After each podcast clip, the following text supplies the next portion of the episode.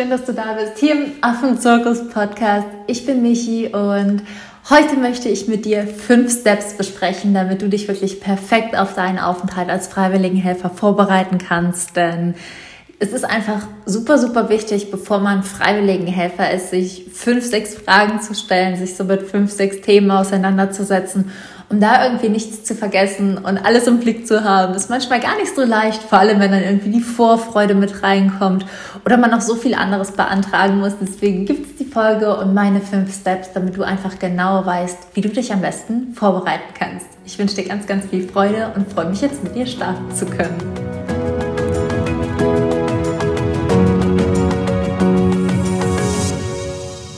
Dann lass uns direkt mal gerne starten. Und vorab noch, ich finde, dass die fünf Schritte auch so ein bisschen chronologisch sind. Also Schritt 1 und 2 kann man tauschen.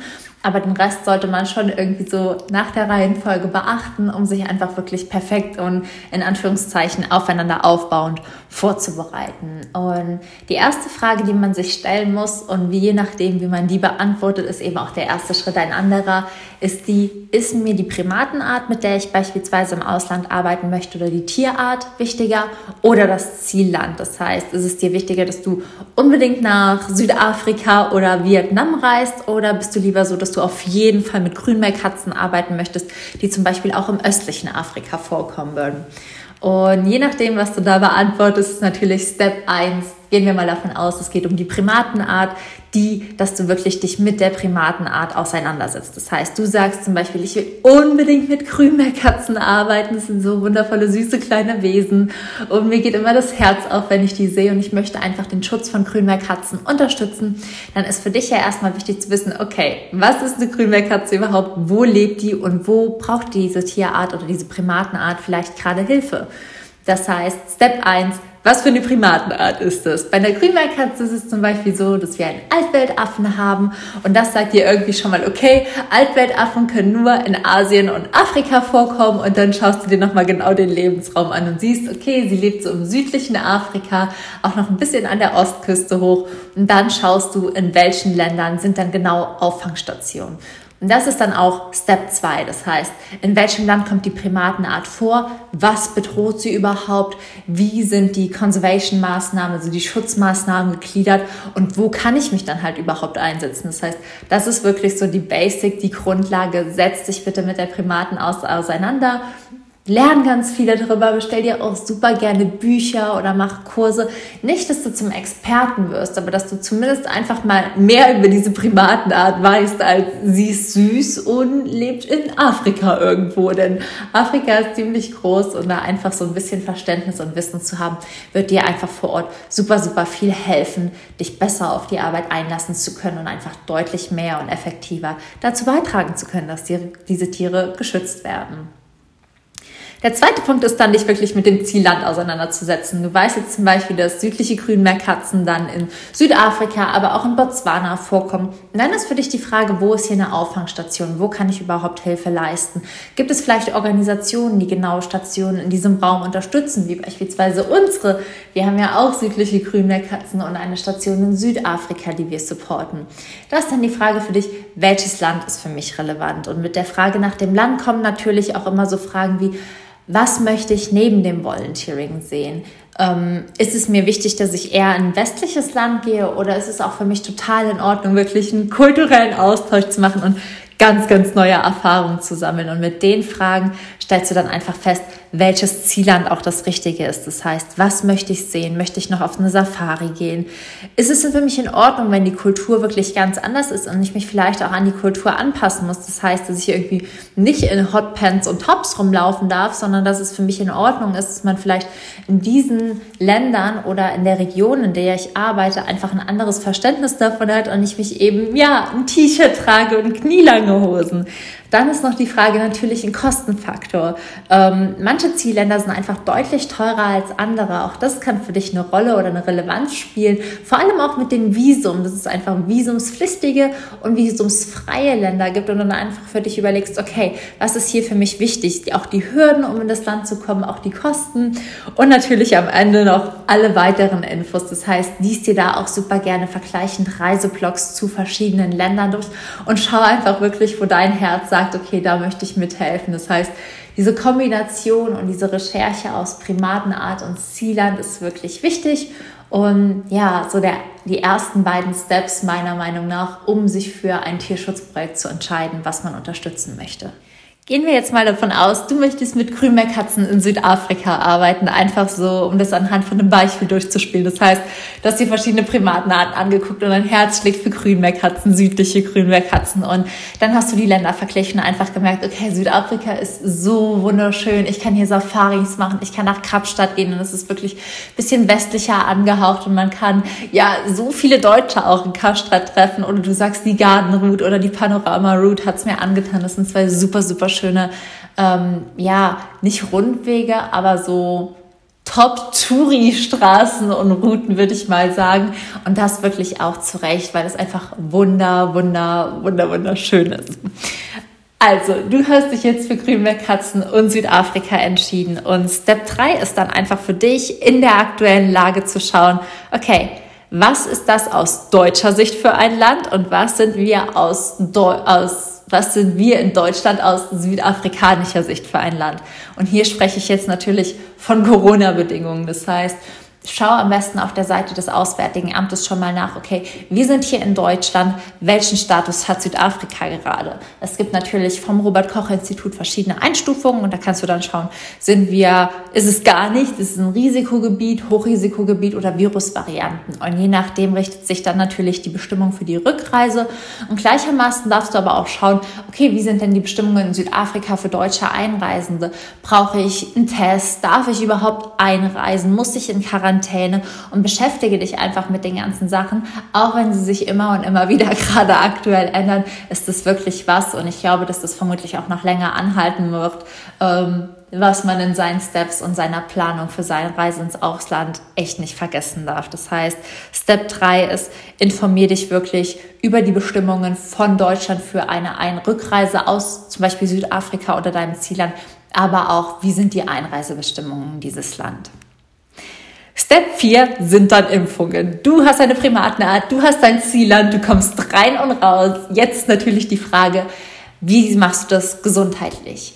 Einige Länder haben zum Beispiel Impfeinreisebestimmungen, wenn man das so nennen kann. Das heißt, wenn du in dieses Land einreisen möchtest, musst du gewisse Impfungen vorweisen. Und ein Beispiel dafür wäre Uganda. In Uganda oder als ich in Uganda mit Schimpansen arbeiten wollte, das ist ja leider durch Corona gecancelt worden, damals im letzten Jahr, aber aufgeschoben ist nicht aufgehoben, war es so, dass ich eine Gelbfieberimpfung brauchte. Das heißt, ich hatte wirklich vorher eine Liste an Impfungen, die ich abarbeiten musste. Und da ist für dich erstmal wichtig zu wissen, welche Impfungen schreibt das Land vor oder welche Impfungen sind in meinem Zielland empfohlen. Das ist Frage eins bei den Impfungen. Frage zwei und das wird dir dann eine Organisation, zum Beispiel wir sagen das dann unseren freiwilligen Helfern und geben denen da auch die Infos zu, ist, welche Impfung fordert die Primatenstation? Denn bei Menschenaffen ist es zum Beispiel so, da muss man sehr, sehr gut durchgeimpft sein, einfach um die Primaten mit nichts anstecken zu können, um dann nicht, keine Ahnung, ähm, sowas auch jetzt wie Corona einzuschleppen oder auch die Grippe, die vielen Schimpansen wirklich sehr gefährlich sein kann, denn Schimpansen reagieren total auf Erkrankungen mit dem Lungensystem und sterben daran leider manchmal auch. Das heißt, man möchte natürlich auf gar keinen Fall in der Station aushelfen, da irgendeinen Erreger reinschleppen und die Tiere damit irgendwie gefährden. Und vielleicht denkt jetzt der ein oder andere an der Stelle, ja, das ist bestimmt super unwahrscheinlich. Vor allem Schimpansen sind Hands-off-Projekte. Wir sind eh nicht im richtigen Kontakt. Das heißt, da wird schon nichts passieren.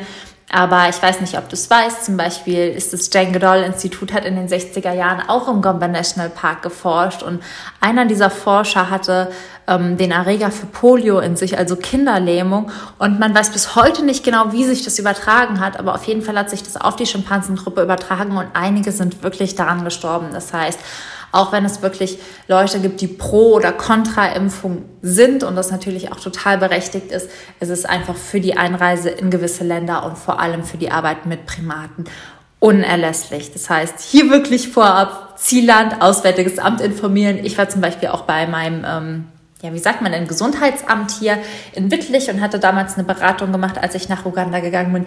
Gleichermaßen ist es aber auch so, dass wir als Organisation ja einfach Bescheid wissen. Ich war ja in jedem Land selbst, wo ich meine Leute hinschicke. Das heißt, ich kann dir da meine Erfahrungswerte und meine Info, Infos und meine Empfehlungen mitgeben. Ich finde es aber auch immer cool, wenn man sich nochmal mit dem Hausarzt abspricht. Im Prinzip musste dich ja eh impfen oder ähm, bei mir was auch der Arzt hier im Gesundheitsamt.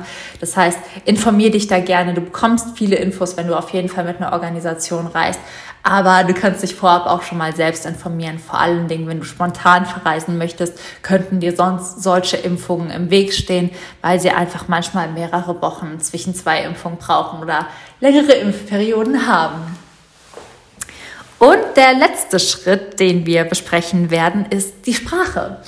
Es ist auch super, super wichtig, dass du dich vor deiner Reise mit Sprache auseinandersetzt. Sprache insofern, dass ich weiß, es hören jetzt die meisten nicht so gerne, aber in deinem Zielland wird nicht Deutsch gesprochen. Also in keinem Zielland, wo ich bisher ausgeholfen habe, war es so, dass wirklich irgendwie viele Leute Deutsch können. Ähm, manchmal hast du natürlich das Glück auf deiner Reise, jemanden zu treffen, der Deutsch spricht, aber stell dich einfach darauf ein, dass Englisch die Hauptsprache ist, die vor Ort gesprochen wird. Und in manchen Ländern sogar noch du am besten so ein, zwei Wörter der Landessprache kennst, wie wenn du nach Uganda reist, dass du irgendwie weißt, dass Hujambo Hallo bedeutet und Asante Sana, vielen Dank. Also das ist wie so das Grundvokabular der Sprache der in Anführungszeichen Einheimischen angewöhnst, aber vor allem, vor allem, vor allem deine Englischkenntnisse aufrichst und aufarbeitest. Und hier, ich möchte dich gar nicht abschrecken oder sagen, wenn dein Englisch nicht gut genug ist, solltest du nicht verreisen, sondern vielmehr sagen,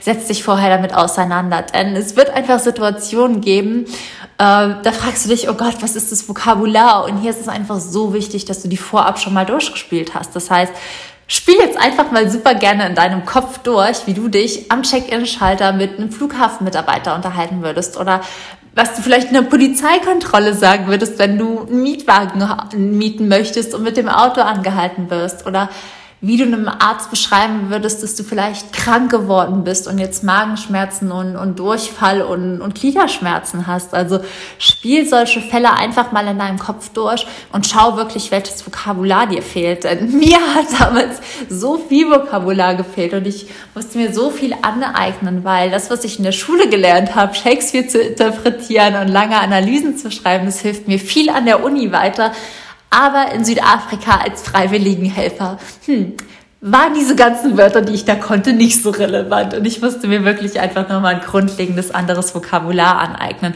Und ich finde das besonders wichtig, weil ich finde, man ist am anderen Ende der Welt, sage ich jetzt mal ganz platt, eh, wenn es so neue Situationen sind, immer so ganz bisschen unter Stress oder nervös oder aufgeregt. Und ich finde, das Schlimmste, was einem in so Situationen passieren kann, ist, dass man sich auf einmal nicht mehr verständigen kann. Das heißt, es ist eh schon eine neue Situation. Man, man muss alles irgendwie lernen, man muss sich zurechtfinden, was auch schön und abenteuerlich ist. Aber wenn man dann irgendwie Fragen hat und man kann sich nicht verständigen, ist das wirklich ein großes Problem. Und ich sage an der Stelle immer, eine Sprache kann man lernen, ein Abenteuer muss und sollte man aber erleben. Und deswegen auch hier für alle, die jetzt denken, oh Gott, mein Englisch ist super eingestaubt oder ey, Michi, wie soll ich mich denn im Krankenhaus verständigen?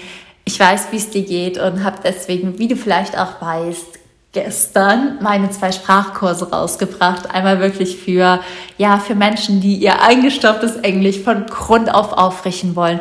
Und dann aber auch ein Aufbaukurs für all jene, die wirklich noch fit sind, die in der Schule ganz gut waren und denen wirklich einfach das Vokabular für alles Mögliche fehlt. Von, von Notfällen für sich selbst, von der Anreise, von Mietung, von Autos, aber auch in der Arbeit mit Tieren. Das heißt, wenn ein Anruf reinkommt und ein Autounfall mit Tieren war oder du in der Klinik aushilfst, dass du wirklich das Vokabular kennst und nicht da stehst und einfach nur 100 Fragezeichen über dem Kopf hast. Und es ist wirklich nicht so schwer, wie man denkt. Und man verbessert die Sprachkenntnisse vor Ort auch nochmal enorm. Aber ich finde, so ein grundlegendes Vokabular, so ein grundlegendes Verständnis darf einfach gelegt werden. Und weil die Sprache auf gar keinen Fall, wirklich auf gar keinen Fall ein Kriterium dafür sein sollte, dass du nicht verreist, gibt es die Sprachkurse. Das heißt, falls du dich gerade so dabei ertappt hast, wie, oh Gott, dann kann ich ja nicht verreisen, weil mein Englisch nicht gut genug ist, Bullshit, lern es einfach. Nimm dir einfach wirklich die Zeit, zwei, drei Monate. setz dich dahin und du wirst es am Ende nicht bereuen, zwei, drei Monate Englisch gelernt zu haben, um dann wirklich das Abenteuer deines Lebens zu erleben. Aber ich glaube, du wirst es bereuen, am Ende gesagt zu haben, nee, weil mein Englisch nicht so gut ist, traue ich mich nicht und guckst irgendwann mit 80 Jahren zurück und denkst dir, ja, cool irgendwie habe ich einfach nie das gemacht, was ich wollte, obwohl das immer mein Traum war und immer so ein Erlebnis auf meiner Bucketlist. Und jetzt bin ich zu alt, wobei hier der kleine oder der kleine liebevolle Reminder kommt, man ist eigentlich nie zu alt, solange man fit wird. Und die älteste Freiwilligenhelferin, ich habe es bestimmt schon ein paar Mal erzählt, die ich getroffen habe, war einfach 71 und es war die coolste Frau und es ist bisher mein absolutes Vorbild, weil sie auch wirklich gezeigt hat, es ist kackegal, ob du das mit 25, mit 45 oder mit 70 lernst. Wenn es dein Traum ist, dann kannst du das machen. Wenn du das umsetzen möchtest, dann sind diese fünf Steps, und das sind wirklich die Grundlage, die ich gerade mit dir durchgegangen bin, kein Hindernis. Das heißt, wenn du das willst, setz dich einfach hin, setz dich mit den Primaten auseinander. Auch dazu werden wir zum Beispiel vorbereitende Crashkurse für alle Primatenarten anbieten, mit denen wir zusammenarbeiten. Aber das kommt erst, sobald die Vermittlungen auch im Juli starten. Setz dich mit dem Zielland auseinander. Auch da wird deine Organisation dich bestimmt unterstützen. Mit Corona, mit Impfungen und dann mit der Sprache. Und das sind wirklich fünf einfache Steps, auch wenn am Anfang jede Stufe groß und hoch erscheint. Aber wenn du einmal oben stehst, kannst du dich einfach, ja, voller Vorfreude in dein Abenteuer fallen lassen. Ich hoffe so, so sehr, dass dir die Podcast-Folge gefallen hat. Ich hoffe, dass du die fünf Schritte auch nochmal für dich mitgeschrieben hast. Ich sage sie dir nochmal kurz. Setz dich mit den Tieren auseinander, mit der Primatenart. Setz dich mit deinem Zielland auseinander. Informier dich über die aktuelle Corona-Lage. Informier dich über die Impfung für das Zielland, aber auch für deine Station. Und dann frisch deine Sprachkenntnisse auf, damit du dich vor Ort wirklich gut zurechtfindest. Solltest du einfach das, was ich im Podcast gesagt habe, auch nochmal verschriftlicht wollen, kannst du dir super gerne auf unserer Homepage unser Volunteering Starter Kit runterladen. Da habe ich dir einiges nochmal zusammengefasst. Den Link packe ich dir hier unten in die Show Notes. Und falls du dich beim Punkt Sprache so ein bisschen ertappt gefühlt hast, so, oh mein Gott, Michi, das ist mein Wunderpunkt, den du da getroffen hast und wirklich so, so eine Platte, die ich mir schiebe, um nicht zu verreisen, dann lade ich dich einfach von Herzen ein, im Shop vorbeizuschauen. Wir haben, wie gesagt, zwei Sprachkurse und diese Woche gibt's einfach noch 10% Rabatt mit dem Preis, mit dem Preis, mit dem Code EarlyBird. Falls es für dich interessant ist, falls es für dich spannend ist und falls du dabei unterstützt werden magst, um dich auf dein Abenteuer zu begeben, lade ich dich von Herzen ein, im Shop vorbeizuschauen. Du kannst dir die beiden Kurse anschauen. Wir haben sowohl das Inhaltsverzeichnis hochgeladen als auch ein Video, was du dir probeweise angucken kannst. Und wenn das für dich passt, kriegst du sogar diese Woche noch mit dem Rabattcode EarlyBird 10% Rabatt, einfach weil ja ich euch was zurückgeben möchte und weil ich einfach nicht hören will, dass da irgendeine Hürde ist. Jeder kann Freiwilligenhelfer werden, wenn er möchte. Jeder kann das Abenteuer erleben und jeder sollte sich selbst einfach noch mal die Chance geben, sich mit der Natur zu verbinden, sich zu erden, ja wieder wild, frech und frei zu sein und gleichzeitig irgendwie einen Unterschied im Leben der Affenkinder zu machen. Und ja, ich hoffe, dass ich dich mit all dem, was ich tue, dabei einfach nur unterstütze und deinem persönlichen Abenteuer näher bringe. In dem Sinne wünsche ich dir jetzt einen wunder, wunder, wunder, wundervollen Tag. Sei frech wie ein Affe und von Herzen alles, alles Liebe, deine Michi.